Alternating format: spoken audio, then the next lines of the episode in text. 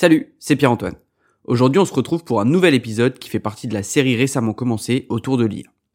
J'ai eu l'honneur de recevoir Virgile Caffier, un UI UX designer et expert framer que j'ai découvert grâce à son contenu de qualité sur Twitter. Alors encore une fois, pas de panique. Je vais tout vous expliquer. Bien qu'abordant des termes techniques, cet épisode vous permettra peut-être de découvrir comment votre présence sur Internet via un site web peut venir de vous.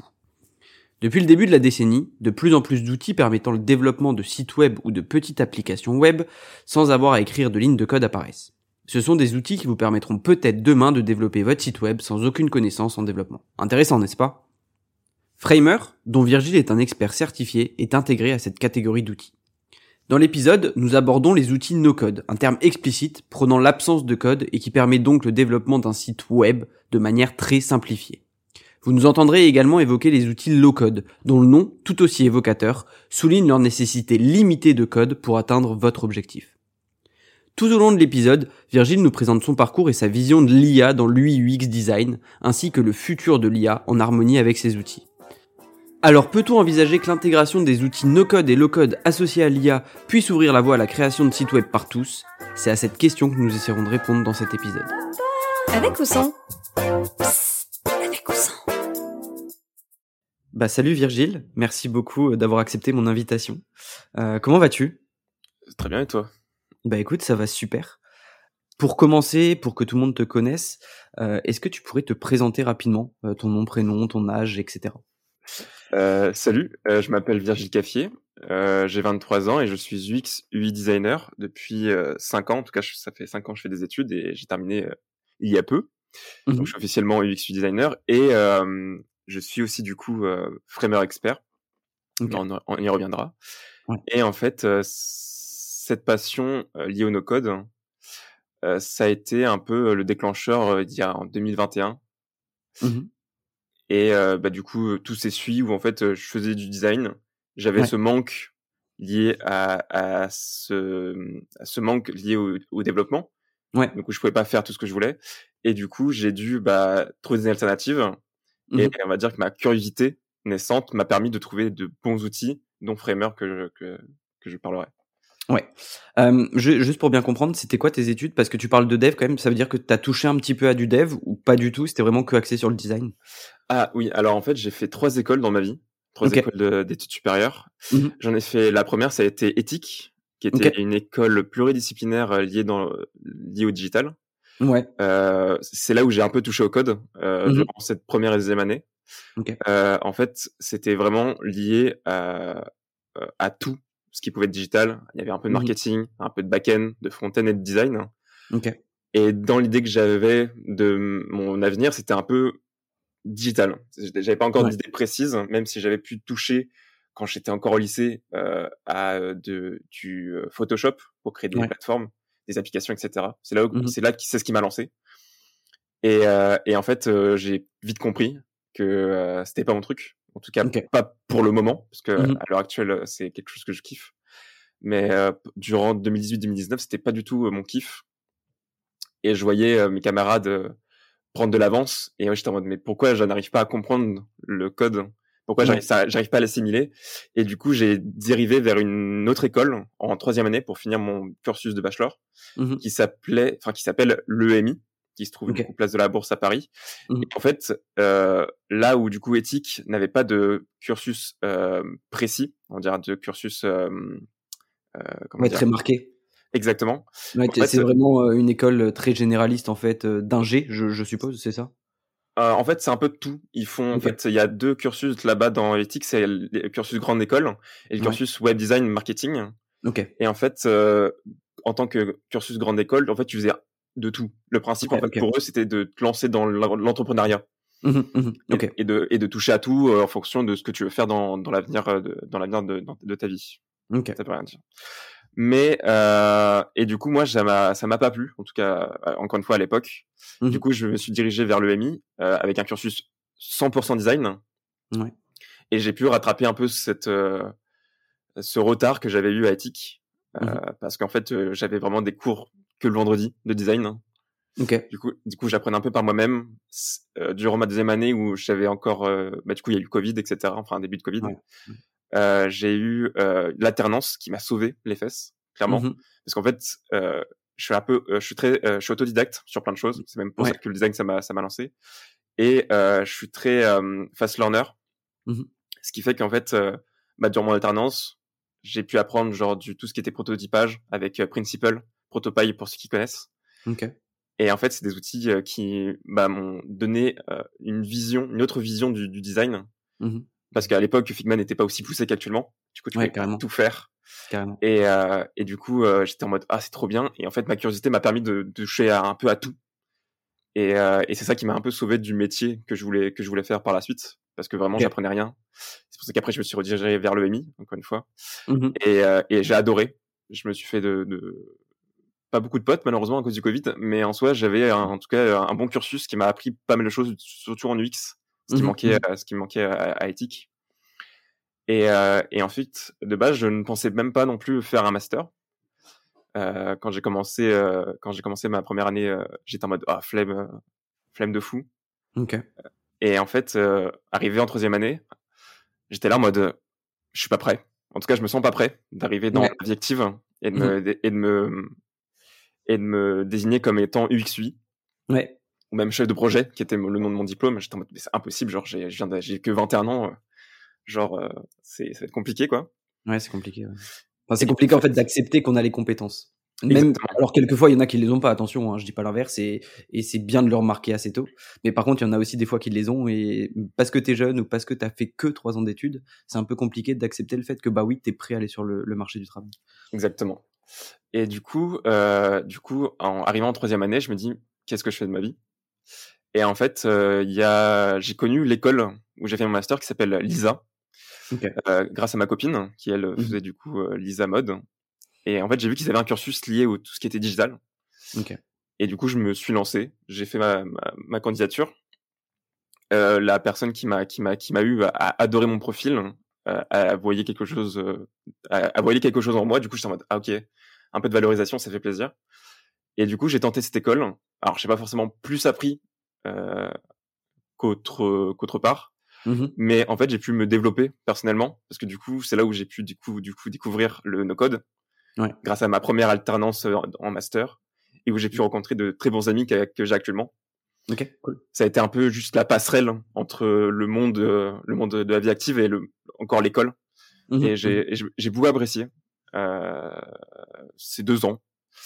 Euh, C'est c'est assez marrant parce que avec bah, Anne-Claire du coup qui est ma copine et avec qui on coproduit ce, ce podcast, tu vois, elle, elle fait Yartup euh, et en fait c'est exactement la même chose quoi. C'est toutes les écoles qui gravitent autour sont les mêmes toujours. Ah, toujours. De toute façon, euh, il y aura jamais de. En fait, maintenant, malheureusement, à, à l'heure actuelle, il n'y a pas forcément d'école qui se détache de, de ce que peut faire du, du digital. C'est souvent la même chose. Et il y a même beaucoup de personnes qui commencent à faire du de l'apprentissage par soi-même. Ouais. YouTube est maintenant très bon dans, dans, dans cette proposition-là. Mhm, mhm. Donc, payer euh, 10 000 euros l'année euh, pour apprendre ce que tu peux apprendre sur YouTube, c'est plus. euh, Ouais, après, je le vois pour le coup, là, si on prend l'exemple Yartup, tu vois, je connais pas forcément les autres, j'en entends parler parce que bah, c'est les mêmes, enfin, c'est les écoles qui globalement ont la même offre. Euh, mais par contre, tu vois, il y a quand même, un- je trouve qu'ils ont un apport en termes de professionnels qui viennent euh, intervenir dans, dans, dans des conférences, dans leurs cours, etc., qui est quand même assez dingue. C'est aussi ce que moi j'ai ressenti à Epitech, tu vois. In fine, j'aurais pu euh, faire, euh, enfin, apprendre le, le dev en autodidacte. Mais mine de rien, avoir des professionnels qui interviennent comme ça et qui sont vraiment reconnus dans leur, dans leur métier, dans leur domaine, c'est assez ouf, quoi. Ouais, je suis bien d'accord. C'est vrai que sur la plupart des projets que j'ai, sur lesquels j'ai pu travailler euh, en workshop, Ouais. l'avis d'un professionnel qui vraiment vient du métier en tant que même qui soit freelance, soit travaille dans, dans une, dans une start-up ou autre, tu sens la différence entre nous qui sommes encore des, des enfants Ouais, bien niveau, niveau scolairement et d'un mec qui a déjà 10 ans d'expérience ou une meuf qui est là en mode euh, bah en fait ça c'est pas bon et t'es là en mode pourquoi? Et qu'elle t'explique que ça ça ça et t'es là en mode ah bah oui en fait c'est logique Ouais, carrément, carrément. C'est clair. Du coup, tu en as un petit peu parlé euh, juste avant dans ta présentation. Euh, tu disais que tu étais expert framer et que tu que c'était en fait ton outil de travail. Euh, Est-ce que tu pourrais expliquer ce que c'est framer à nos auditeurs et en fait euh, l'expliquer comme si tu l'expliquais à ta grand-mère pour que tout le monde puisse comprendre? Et bah dis-toi que j'ai essayé de me de m'expliquer à, à moi-même comment je pourrais l'expliquer à ma grand-mère. Et déjà juste côté Figma, j'aurais du mal à juste dire c'est un tableau blanc où tu fais des carrés. ouais, mais c'est concrètement c'est ça. ça. Et, et Framer, en fait, c'est tu fais des carrés, mais juste ils sont réels. ils sont réels sur Internet, tu vois. Ouais, c'est ça. C'est un, peu, c'est un, un peu l'idée. Ouais. Ouais, c'est un, outil donc euh, de no code hein, qui s'approche de, de, Figma. Figma permettant uniquement de faire du design, euh, du prototypage, etc. Framer lui permet de mettre en, en, en, de créer réellement un site web ou une application web sans avoir à développer ou à, à écrire des lignes de code, donc sans avoir les compétences d'un développeur.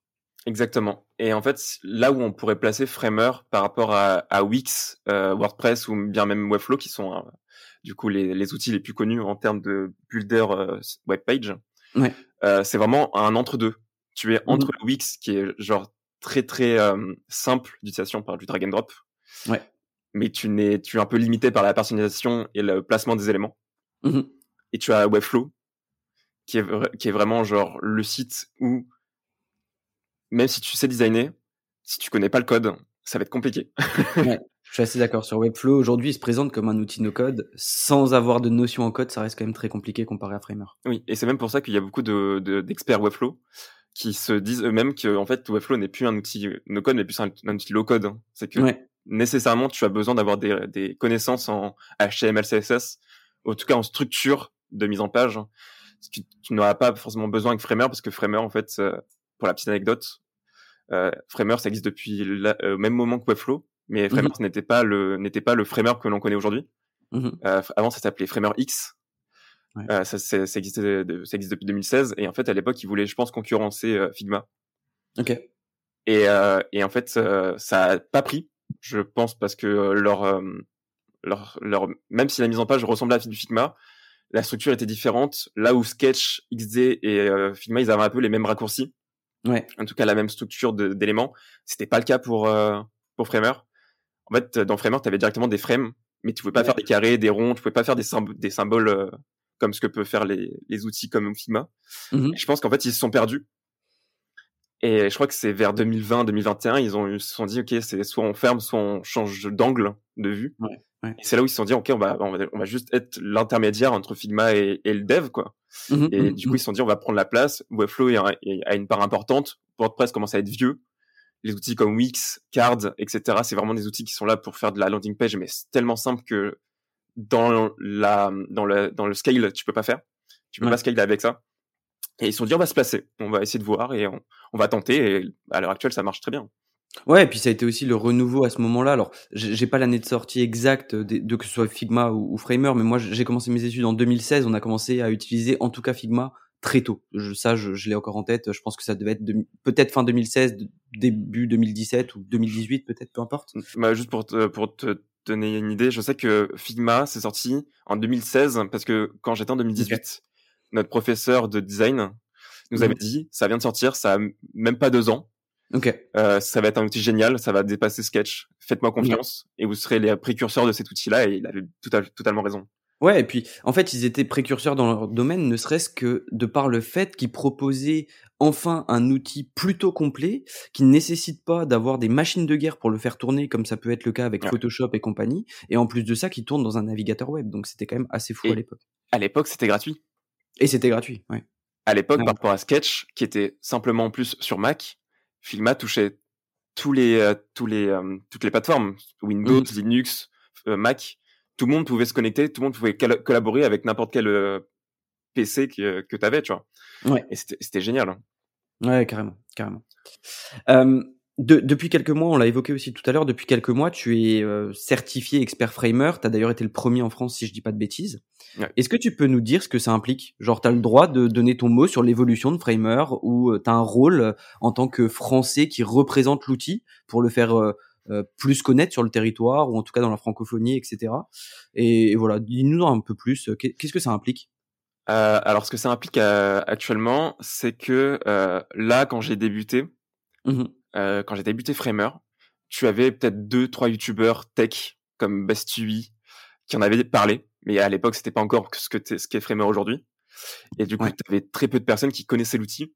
Mmh. Et en fait, moi, je l'ai découvert euh, lors d'une, euh, euh, je l'ai découvert lors d'une euh, d'une mission freelance où je, en fait, je voulais, le client voulait un site web, je voulais le tenter sur Webflow, et je l'ai découvert grâce à, à, à un site qui est en collaboration avec un designer, Framer X Fondement. Et en fait, même à l'heure actuelle, à l'heure actuelle, ça, ça, se passe. Et en fait, c'est en fait, il y a eu des gifts tous les jours. Tu avais des gifts. Et en fait, de là, j'ai découvert à, à, utiliser Framer parce que je l'avais déjà utilisé. Euh, j'ai retrouvé un screen il y a trois ans où je m'étais inscrit à la bêta Framer. Ok. Et, euh, et j'étais en mode putain, genre vraiment, je, je, trouve des pépites chaque année quand même. et, euh, et en fait, de là, je me suis, il y a eu, il y a eu une collaboration avec une plateforme qui s'appelle Contra. C'est un peu un Malte américain.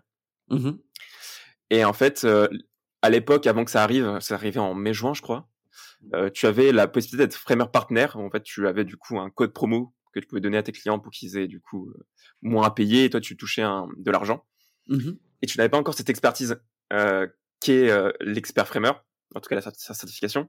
Et en fait, ils ont mis ça en place pour attirer du monde sur contrat.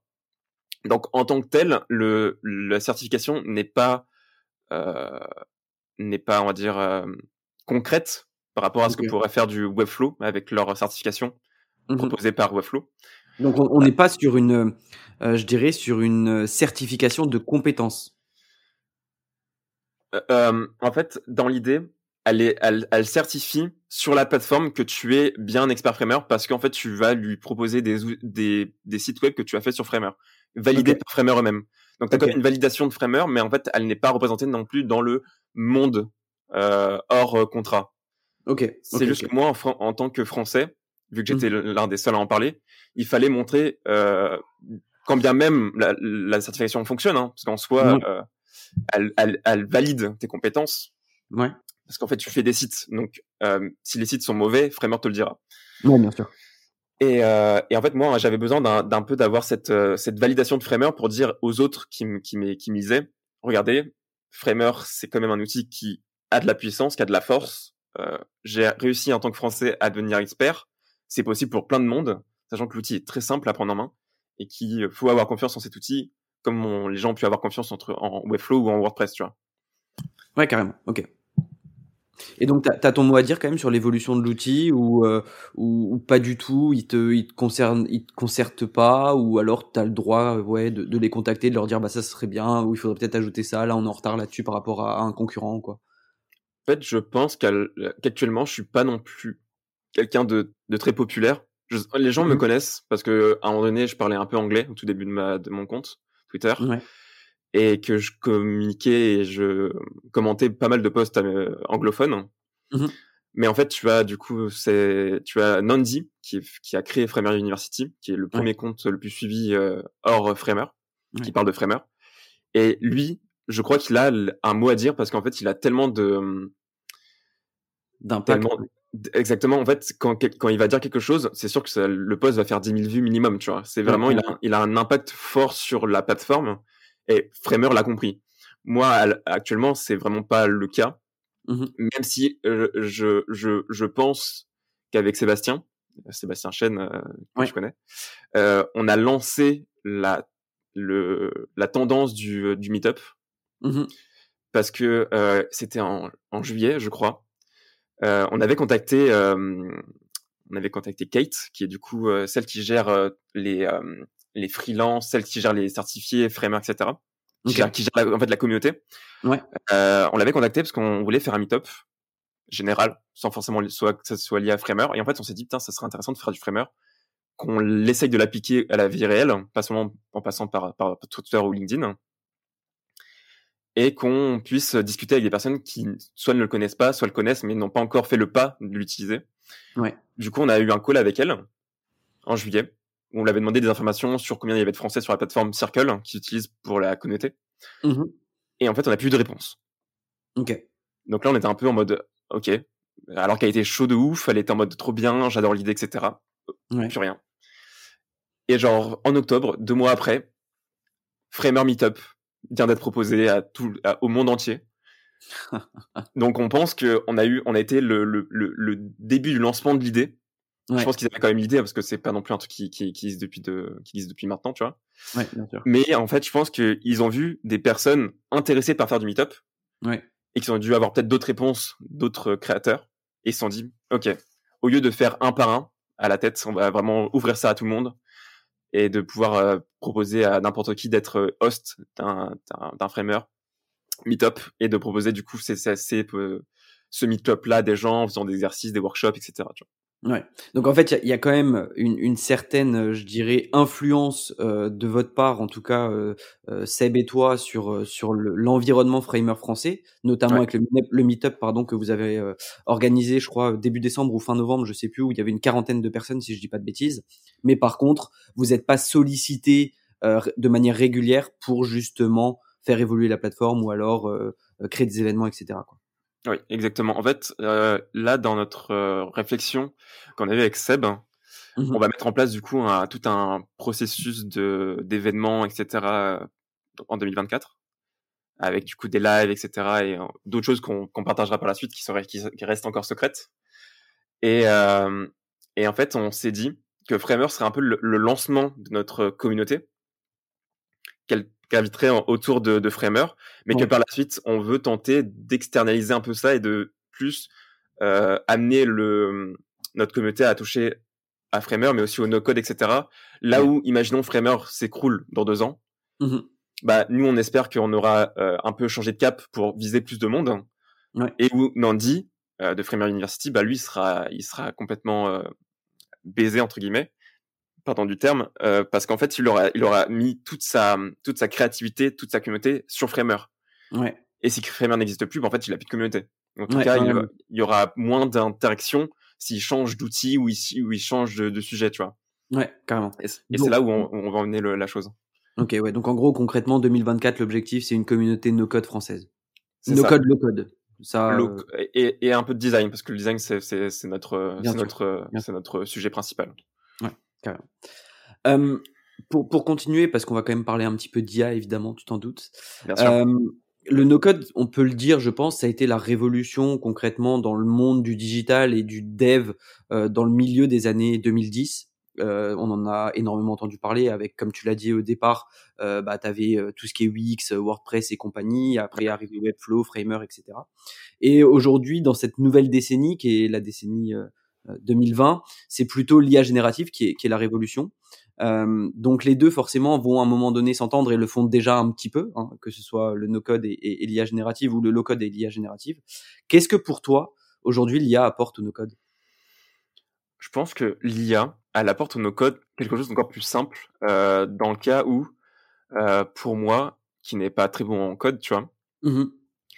Et ben j'ai juste à demander à ChatGPT de m'aider à, à développer une ligne de code mmh. ou un truc dans le genre et ça me le sort et ça fonctionne, tu vois. Ouais. Et en fait, je trouve ça fascinant parce qu'il y a peut-être 2-3 ans, jamais je me serais dit, déjà dans un premier temps avec Framer, je crée des sites, ils sont réels sur Internet. Ouais. C'est un peu l'idée que je cherchais euh, quand, quand j'ai essayé de, de me lancer dans le digital, c'est vraiment de pouvoir faire ça. Mmh. Et j'avais testé Webflow, etc. Et en fait, euh, et, je, et maintenant avec l'IA, je trouve ça fascinant, c'est que vraiment, n'importe qui peut avoir accès déjà à, à, un avis. Parce que du coup, grâce à, tout ce qui est bot, G, bot GPT, là, qui est sorti il y a quelques mois, ouais. vraiment, tu, tu, tu, le, tu le conçois, tu le transformes, tu lui donnes des documents, et le mec devient aussi bon que toi, tu vois. Ouais, ouais.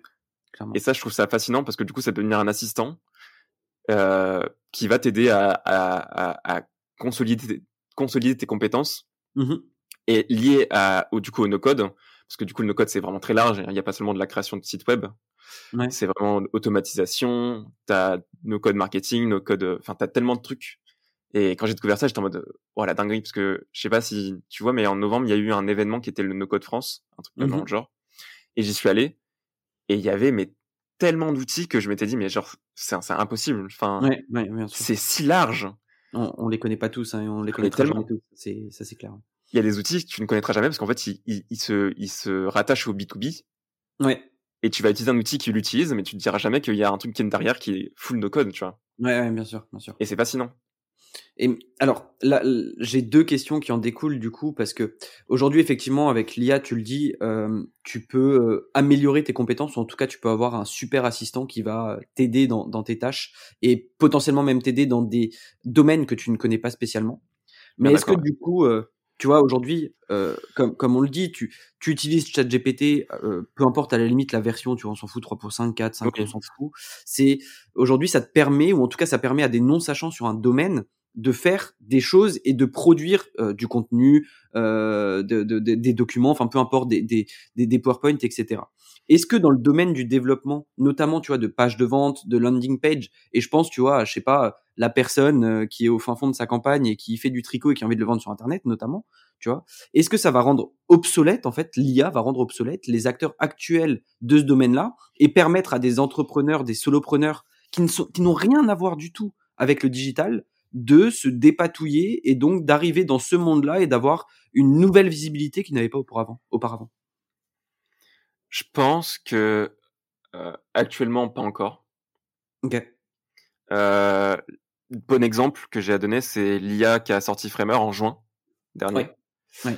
Euh, très bon exemple de la performance qu'est Framer parce que je pense que c'était plus un, un, un, coup marketing, un coup de com plus qu'un coup de, de technicité. Euh, clairement, euh, il y a comme euh, comment dire euh, un manque cruel de de réflexion euh, côté design quand l'IA mmh. fait fait le site web. Mmh, mmh. Quand tu tu vas demander ton truc, bah t'es là en mode ok c'est sympa mais c'est pas beau. Ouais, j'ai pour l'avoir testé, c'est des designs des années 2000 et encore. Et Exactement. Il y a, y a des erreurs qui sont monumentales quoi. C'est pas utilisable en l'état directement. Non, du tout. Et puis tu vois quand ils mettent à, ils mettent euh, à, disposition les, les typos, etc. C'est des typos décoratifs qui, qui, existent depuis 2000, tu vois, que tu peux mmh, trouver mmh. sur Photoshop ou Word même. Tu vois, c'est vraiment, ça permet aux gens de tester. Et ça, je suis, je suis assez d'accord que ça marche bien parce que les gens, ils sont en mode, ah, ok. En plus, ça te fait le, en fait, ce que je trouve génial avec l'IA de Framer, c'est que ça te fait le responsive nickel. Et ça, je trouve ça super puissant. C'est vrai. Et qu'ils le met, et, qui, et si un jour ils le mettent en place, où toi, tu fais bien ton site web version desktop, et qui disent ok là on peut te faire la version responsive mobile et mmh. tablette juste en un mmh. clic mais j'achète direct tu, me, tu, me vends ça 10 balles je te prends les 10 balles par mois tu vois ouais clairement et, euh, et mais je pense que plus tard le principe même de l'IA dans tout ce qui est création de landing page je pense que euh, euh, je pense qu'il peut il peut y avoir si l'utilisateur comme le solopreneur a une idée en tête il peut y avoir de très bons résultats. Je pense par exemple à IA de Shopify hein, qui est en train d'être mis en place, je crois. Je sais pas s'il est sorti encore ou qui même qui est déjà sorti, mais je sais qu'avec Shopify maintenant tu peux dire euh, ouais j'ai ça comme site, je vends des montres, je vends des chaussures et ça va te mmh faire un site spécialisé en fonction de des en fait ça va te sortir des sections spécialisées en fonction de, de, de, ce que tu vends, tu vois. Ouais ouais ouais. Et je trouve ça assez puissant parce qu'en fait t'as plus besoin de te dire ok soit je fais appel à une agence qui fait du Shopify Bien, bien, que dans tous les cas, ça sera toujours mieux, parce qu'en fait, tu as vraiment une, as une connaissance euh, dans cette agence. et je pense que la personne qui saura s'en sortir avec cette IA liée à tout ce qui est landing page, page de vente, etc., c'est une personne qui déjà est intéressée par ça. Ouais.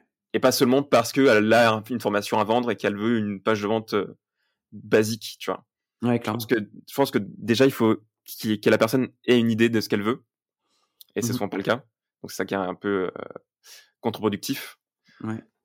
Mais par contre, euh, dans la l'amélioration, par exemple, de landing page, j'ai un outil qui s'appelle Relume.io, qui, a mmh qui a dernièrement sorti une, une IA qui te fait euh, ton ta structure UX.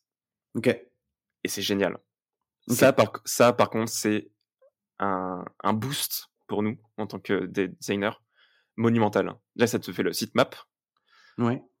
Et en plus, ça te fait, genre, tu écris, par exemple, je veux un site euh, qui parle, je sais pas, d'automobile, etc genre une startup qui est liée à l'automobile, dans le domaine de l'automobile, tu lui décris, mmh. mais full, full, full tout ce que tu fais, ça va te sortir des sections précises avec pas du lorem ipsum, des textes que tu pourras bien sûr changer, mais des textes précis qui vont dans, dans, dans, dans le sens de ta, de ta demande, tu vois. Ok. Après, c'est est-ce que euh, parce que effectivement, d'un point de vue design, tu vois, l'IA Framer, elle est vraiment pas là au point encore, et, et évidemment qu'ils vont s'améliorer. Mais est-ce que c'est pas déjà aussi ce qu'elle fait de bien, je trouve, c'est vraiment te créer euh, un, un, squelette qui est déjà très intéressant. Si t'as pas les compétences et que tu utilises l'IA, t'as un, ok, t'as un site qui est moche. Par contre, t'as un squelette qui est hyper intéressant. T'as ton site qui est déjà responsive et tout, et après à toi de l'adapter, tu vois. Ça là-dessus, je trouve qu'elle le fait déjà pas mal. Donc, est-ce que c'est vraiment nécessaire d'avoir un autre outil à côté? En fait, Relume, il s'attache, je pense, plus à euh, quelque chose de design, pas forcément no code avec euh, Webflow ou Framer, mais ça, ça tend plus à toucher le web designer, l'UX designer qui va créer un site web, euh, parce qu'en fait, souvent, ça peut t'aider. Souvent, tu as des itérations, tu vois, ouais. et même le client forcément n'a pas de section précise de ce qu'il veut. Mmh bah, Relume.io va t'apporter ces, ces fameuses sections qui sont peut-être nécessaires, tu vois, même s'il y a une base une base landing page qui ressort tout le temps sur les réseaux, qui est du coup le héros, euh, la validation d'autres marques, etc. Tu vois, Ouais. Etc. Bah, je me dis qu'en fait, souvent, euh, même moi en tant que UX euh, writer, tu vois, un- le métier de UX writer, c'est quand même super compliqué Ouais. parce qu'il faut savoir quoi dire. Et il faut quand même avoir du vocabulaire, il faut savoir euh, quel mot va impacter le plus sur la vente, sur Mhm. de ta landing page, etc. Et je me dis que bah, l'IA, de ce point de vue-là, moi, de mon côté, elle m'aide de fou. Parce qu'en fait, je suis assez nul en, en wording, tu vois. Ouais. Et ça m'apporte énormément. T'imagines qu'en un an, ce qui s'est passé, genre il y a encore un an, un- il y a deux- Ouais. un, un an, un an et demi, ça n'existait même pas, ChatGPT. Ouais, bah, euh, ChatGPT, c'est le 22 novembre 2022, la date de sortie. Donc, euh, voilà, ouais, ça fait un an, tu vois, c'est un an et un mois, même pas. Mhm. Et, Ouais. et c'est fascinant la, la, la- le développement d'outils comme ça qui, ont pu se qui ont pu diverger grâce à, à ChatGPT. En fait, j'ai l'impression que toutes les entreprises étaient comme ça à attendre. Et ChatGPT est sorti, ils ont fait OK, c'est bon, c'est maintenant, tu vois. Ouais, ouais, clairement. non, mais clairement, c'est clairement ça. Et aujourd'hui, on le voit dans, enfin, en tout cas, moi, je tra- qui travaille dans la tech et dans la data en particulier, euh, bah aujourd'hui, t'as quasiment toutes les entreprises qui commencent à se pencher dessus, si c'est pas déjà le fait depuis un moment, en fait. Et Ouais. euh, dans tous les cas, t'es obligé de le faire et de te pencher sur l'IA, parce que sinon, tu vas prendre un retard monstrueux très rapidement sur tes concurrents. Moi, je, ouais, je suis assez d'accord parce que tu vois, même en tant que qu'adepte des nouvelles technologies, Mhm. une, une IA que, une IA que je n'aurais aucun intérêt à utiliser dans mon métier, genre, je sais pas, une IA générative euh, sur de la musique, Ouais. bah, je vais tester, tu vois, juste pour me dire, ok, Mhm. qu'est-ce que ça permet de faire? Où est-ce que, où est-ce que ça en est actuellement? Est-ce qu'il y a des outils meilleurs, tu vois? Et, Ouais, euh, et je me dis que, de, de mon point de vue, je pense qu'on peut pas encore dire, euh, enfin, je peux pas encore dire quelque chose euh, sur le fait que l'IA va remplacer euh, notre métier, tu vois? Mhm. Mais euh, peut-être, tu vois? Genre vraiment, je suis dans, T'en- as peur ou pas? Ben, je- pas forcément. Je me dis juste, euh, la personne qui saura le mieux l'utiliser sera le, sera se positionner au, euh, se positionner au-dessus des autres, tu vois. Ouais. Parce qu'en Ouais. fait, je- euh, un, un outil, de toute façon, un outil, c'est, euh, tu vois, c'est comme une arme, tu vois. Une arme en soi, ça devient un, du, du bien et du mal en fonction de comment tu l'utilises, tu vois. Ouais. ouais. Bah, l'outil, c'est un peu pareil. Bien que tu un outil qui puisse te créer un site 100%, plus besoin de développe- développeurs, tu vois. Mhm. Si tu sais pas l'utiliser, je vois pas forcément l'intérêt, tu vois. Ouais, clairement, clairement. Genre les, les, les fameux prompteurs qui ont commencé à, à se mettre en place quand euh, ChatGPT ou Midjourney ont, ont existé. Mhm, mhm. Tu vois, moi, je fais, j'essaye de faire des prompts, mais ils sont tellement nuls que genre ça me sort pas du tout ce que je veux. Alors, alors qu'il y a un mec qui, euh, qui a passé des mois et des mois à, à trouver les bons mots clés euh, Mhm. pour pouvoir faire une image qui, qui ressort parfaitement comme il le souhaite. C'est, c'est de la recherche. Tu peux pas, genre, du jour au lendemain, te dire, OK, il y a une IA qui, qui me fait un site web. Bah, deux jours après, j'ai, un site euh, pour, moi, pour ma startup, Ouais, tu non, vois. Clairement, clairement. Impossible. Ça, Je suis d'accord. Et c'est globalement ce qui est sorti sur l'épisode où je parlais aussi de design graphique avec Anne-Claire et d'IA, évidemment. Euh, elle disait en fait aujourd'hui, oui, on s'en sert. Même elle, euh, elle est designer graphique, elle s'en sert au travail quasiment quotidiennement. Par contre, en fait, tu ne peux pas juste te dire, OK, l'IA est là, c'est bon, elle va tout me faire. Non, tu es obligé de repasser derrière et l'humain doit repasser. Donc c'est un super assistant et c'est un super gagne-temps. Par contre, c'est pas un remplaçant et c'est pas lui qui va faire ton métier. Pas pour l'instant, non. Pas pour l'instant. en tout cas, je sais pas ce que ça va donner par la suite, mais ouais, pas pour l'instant. Clairement. Euh, justement, en parlant de suite, euh, quelle est pour toi la suite pour le no-code et, et l'IA L'IA générative en tout cas. Est-ce que on arrivera, euh, là on, on l'a dit tout à l'heure, l'IA euh, Framer, bon bah c'est pas encore euh, ça, mais est-ce que tu penses que très rapidement on aura quand même quelque chose de très fiable? Ou alors, euh, bah, comme on vient de le dire, faudra, faudra encore attendre un peu plus longtemps et il faudra toujours avoir une action humaine qui permettra justement de corriger les erreurs de l'IA Je pense que euh, si un acteur euh, de l'IA met en place un outil qui n'a plus besoin de personne, hein, Mhm. bah je vois, je vois pas qui pourrait le vendre, tu vois. Ouais. Parce que pour moi, si t'as, parce qu'en fait, n'importe qui qui utilise un, un outil, Mhm. bah si il a plus besoin, en fait, si, l'outil fait, si l'outil fait tout tout seul, bah en fait, la personne qui l'utilise va se dire, bah en fait, c'est ennuyeux parce que genre, j'apprends rien. Ouais, Et clairement. bien que, et bien que l'humain peut euh, s'en tirer comme ça en disant ouais bah flemme, tu vois. Mhm. bah pour moi l'humain il est genre il veut toujours apprendre même si même si il, il veut pas apprendre il apprendra toujours parce qu'il va se dire enfin inconsciemment ça va rentrer dans sa tête et genre imaginez il va en discuter avec un pote à un, moment donné ou une personne euh, du sujet il va se dire ah mais moi j'ai fait ça et ça a super bien marché tu vois Ouais, clairement. Je vois ce et que je me dis que je me dis que pour l'instant euh, pour la suite euh, je pense que la, la meilleure chose qui peut s'en s'en sortir c'est vraiment la personne qui va l'utiliser à bon escient dans son métier pour vraiment optimiser un maximum son métier tu vois Ouais. Moi, moi, ce qui me fait peur, et je pense que ça touche à peu près tous les métiers, c'est vraiment l'éthique derrière l'IA. Parce que, euh, bah, tu vois, je, vais le dire honnêtement, je suis, je fais la guerre à, tous les gens qui font du dropshipping et de l'e-com, euh, de dropshipping et compagnie. et en fait, j'ai peur qu'un jour ou l'autre, euh, avec des outils génératifs tels que celui de Framer, si un jour il, il, est, il est hyper poussé, tu vois, on se retrouve submergé par des sites qui sont pondus via l'IA et sur lesquels tu retrouves des articles en dropshipping, mais en non-stop en fait. Et les mecs auraient en main un outil qui leur permet de juste bah, inonder le marché avec, euh, avec leur daube. Désolé pour ceux qui font du dropshipping, mais avec leur bah, en fait, moi, je pense que ce n'est pas dans l'intérêt des, des, des, euh, des, outils comme Framer ou Webflow. J'en ai pu, j'ai pu discuter avec, euh, enfin, en tout cas, il y a deux personnes membres de Webflow sont venus à, à une convention, à un meet-up d'un mec qui s'appelle, je ne sais plus, je sais plus, mais c'est, sa boîte c'est Initweb. Et je, je n'ai plus le nom malheureusement, je suis très nul. Euh, mais en tout cas, euh, il a lancé son premier meetup euh, Webflow et il a pu inviter du coup deux membres de Webflow au placé quand même. Et à un moment donné, il y a une, un mec de l'assistance qui lui demande, euh, qui leur demande, euh, est-ce que vous avez un truc qui va sortir avec de l'IA Parce que du coup, il y a plein d'outils qui utilisent l'IA, genre euh, bah, Framer, Wix, enfin, t'as tout plein d'outils de builder qui commencent à, à intégrer l'IA, tu vois.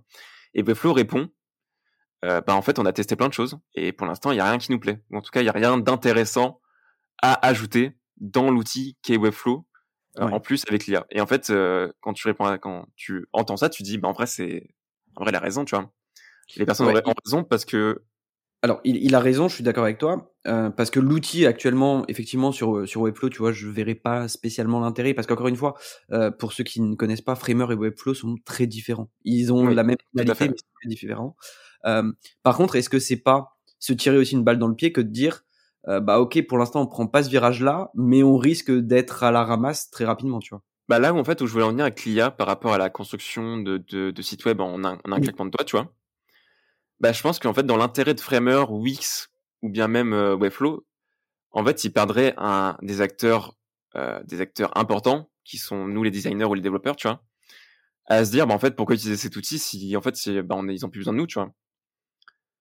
Ouais, je vois. Je et, je pense que, et je pense qu'actuellement, c'est pas dans leur intérêt. Alors, je sais pas ce qui va se passer dans les années qui arrivent, tu vois. Mmh, mmh, mmh. Mais par contre, actuellement, enfin, je me dis si Framer se dit, bah, c'est pour ça que je pense que ça a été vraiment un coup de com côté Framer avec leur IA générative, parce que c'était pour montrer qu'ils savaient le faire, qu'en tout cas ils avaient les compétences pour, mais que euh, d'un point de vue euh, de développement de leur euh, de leur plateforme, bah, se dire, ok, on développe une IA qui n'a plus besoin de designers ou développeurs pour faire les sites bah en fait euh, où sont les où sont la cible qu'on vise, tu vois? Où est la cible qu'on vise plutôt? Clairement, clairement. Et je pense que c'était vraiment un, coup de com en mode OK, on sait faire ça. Et en soi, il y a leur leur IA euh, de traduction qu'ils ont mis en place euh, dernièrement, bien un peu cher, bien qu'un peu cher et quand même très efficace. Mmh assez d'accord. Pour avoir testé là récemment, ouais, ça marche vraiment bien. Ça, et, là, je suis assez d'accord que là, il y a un intérêt, tu vois. Là où du coup, avant, tu avais besoin d'utiliser Wiglot, un truc externe, pour pouvoir traduire ton texte. Ouais. Bah là, même Webflow l'a fait dernièrement, tu vois.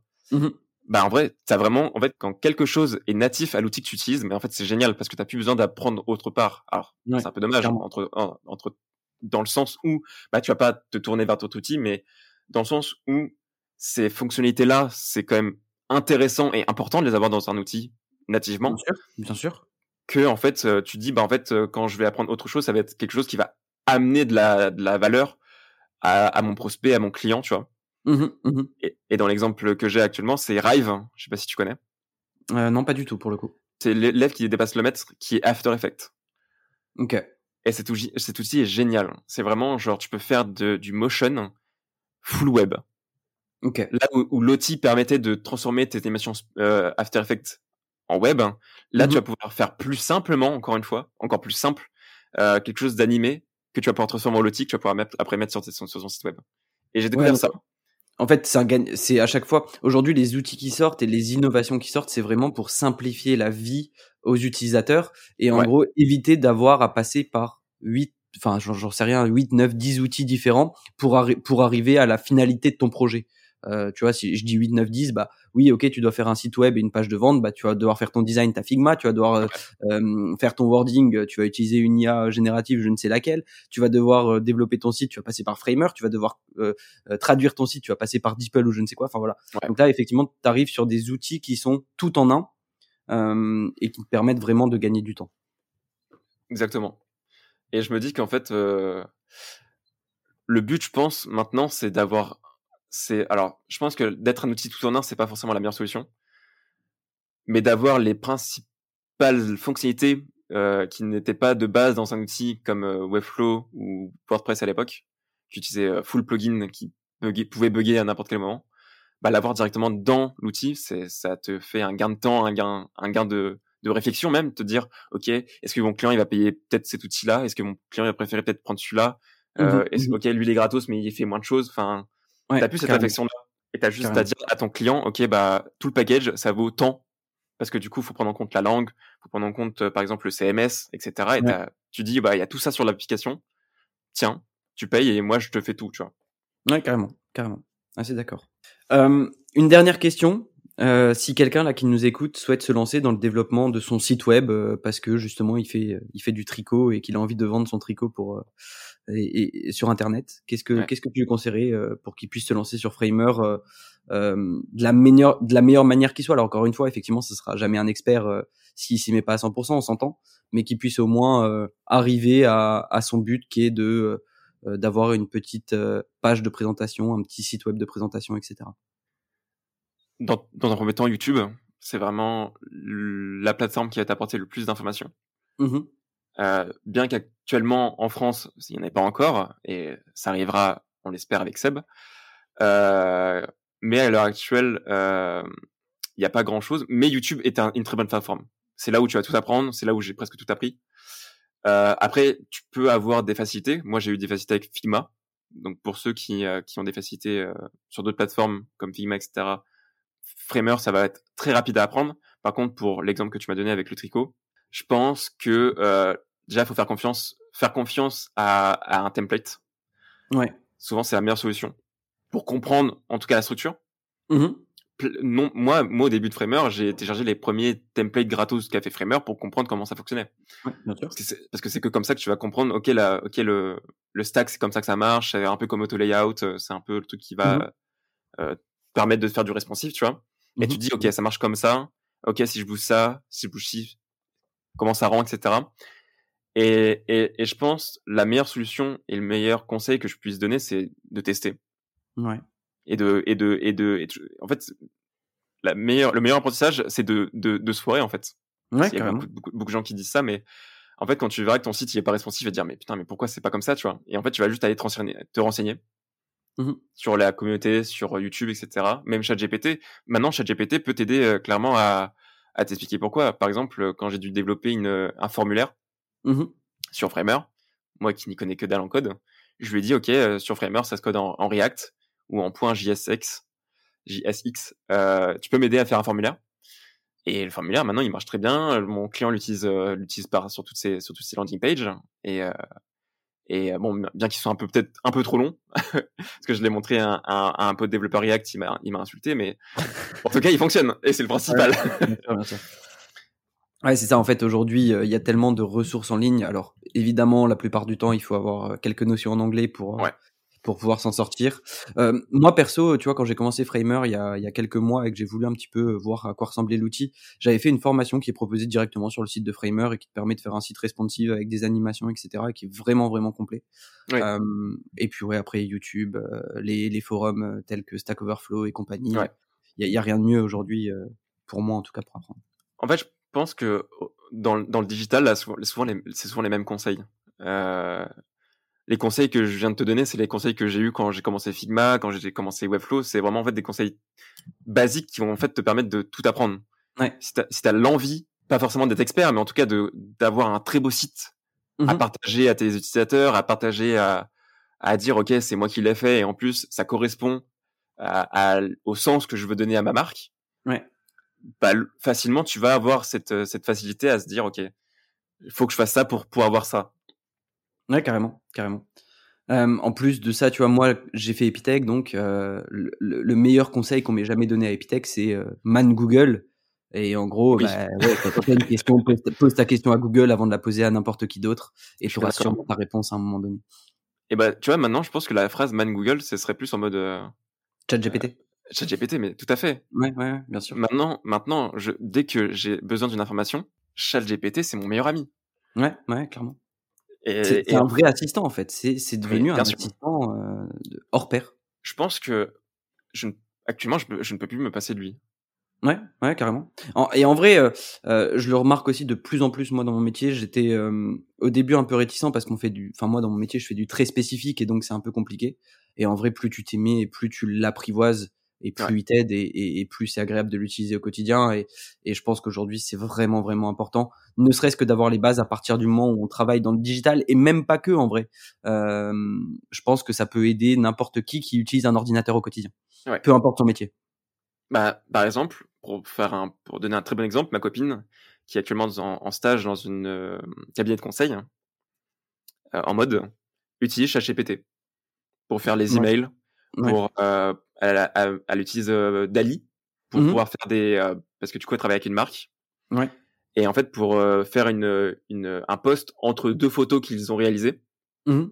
et ben ils souhaitaient une, une création euh, Dali, en tout cas une image, mais qu'ils ne trouvaient pas sur tête. Du coup, ils ont demandé à Dali euh, comment, euh, enfin, est-ce qu'on peut avoir un, un décor d'une maison euh, bord de mer, euh, très minimaliste, euh, aux couleurs et à la, au sens que voulait transmettre la marque? Mhm. Ils ont, ils ont, ils ont obtenu ce qu'ils, ce qu'ils avaient demandé. Et Mhm. maintenant, euh, elles sont ravies de- du résultat, tu vois. Ouais, bien sûr, ça- bien sûr. plus besoin d'aller voir un, un, un photographe euh, ou un, même un, un designer 3D. Bon, bien que je pense pas que non plus le métier de designer 3D va disparaître parce qu'en soi il y a, il y a tellement de facettes à ce métier. Ouais, bien sûr. Mais, mais dans, dans la facilité à créer du contenu, euh, quand bien même que tu sois genre avocat, que tu sois boulanger, que tu sois dans la mode, tu auras toujours un intérêt à l'utiliser. Carrément, carrément. C'est clairement le cas et, et je, on le voit au quotidien et en plus de ça, euh, encore une fois, l'idée c'est pas de remplacer quelconque métier, c'est vraiment juste de de d'avoir des assistants qui nous permettent de simplifier, de gagner du temps euh, sur des tâches dont on n'a pas forcément les compétences, sans dire que ça va le faire mieux que si on avait appelé un professionnel. Évidemment que le professionnel est plus Ouais. qualifié et plus compétent, rendra un- un- un travail qui est meilleur. Mais quand on n'a pas le budget, quand on n'a pas le temps, bah ça vaut le coup quand même de se pencher sur ces IA génératives, que ce soit de texte, d'images, Ouais. euh, de musique, tu vois, genre, je, sais pas, tout ce qui existe, il y en a tellement. Ça, vaut vraiment le coup de, de, de les prendre en main, quoi. Ou bien même l'automatisation avec les tâches répétitives, Ouais. ça te fait gagner Ouais. du temps, de l'argent, Carrément. Zapier ou Make. Enfin, c'est vraiment euh, quand tu Mm, maîtrises ça, tu maîtrises vraiment ton ton temps parce qu'en fait, tu te dis bah en fait quand il y a un, j'ai un prospect qui me qui me contacte, bah j'ai rien à faire. Mhm, mhm. Directement, ça lui envoie un mail, ça lui envoie un formulaire, il a juste à le remplir. Moi, j'ai en fait, tu productises un peu ton ton environnement. Ouais, carrément, carrément. Bah écoute, merci beaucoup pour cet échange. C'était avec plaisir. Euh, où est-ce qu'on peut, où est-ce qu'on peut te retrouver? Euh, Évidemment, il y aura ton compte, euh, ton compte Twitter dans la description, mais tu peux donner ton arrobase aussi. J'imagine que c'est là que tu veux qu'on te suive. Euh, bah bien sûr, mon arroba c'est Virgile Caffier, euh, Mhm. V I R G I L C A 2 F I E R et j'ai aussi mon LinkedIn euh, où je partage aussi et j'ai lancé euh, récemment un Discord pour voir du coup euh, réunir toute cette communauté qu'on avait créée avec Seb Ouais. et de pouvoir du coup pou- pouvoir les aider tout simplement Mhm, mhm. et de les pousser à à utiliser Framer et même à à, à développer d'autres compétences liées à liées à, au no code euh, et à l'IA bien sûr. Ok, trop bien. Bah écoute, je mettrai tout ça en description. Merci. Et puis, je te souhaite le meilleur du coup pour ce projet avec Seb en 2024. Je te tiendrai au courant, il y a pas de souci. Avec plaisir. Merci beaucoup. Merci. Merci à tous d'avoir suivi l'épisode, j'espère sincèrement qu'il vous aura plu. Bien que plus technique que d'habitude, je vous invite vraiment à vous intéresser à ce sujet qui pourrait vous plaire. Vous retrouverez évidemment toutes les références de cet épisode dans la description, ainsi que les liens vers les outils évoqués. Nous, on vous souhaite de belles fêtes de fin d'année.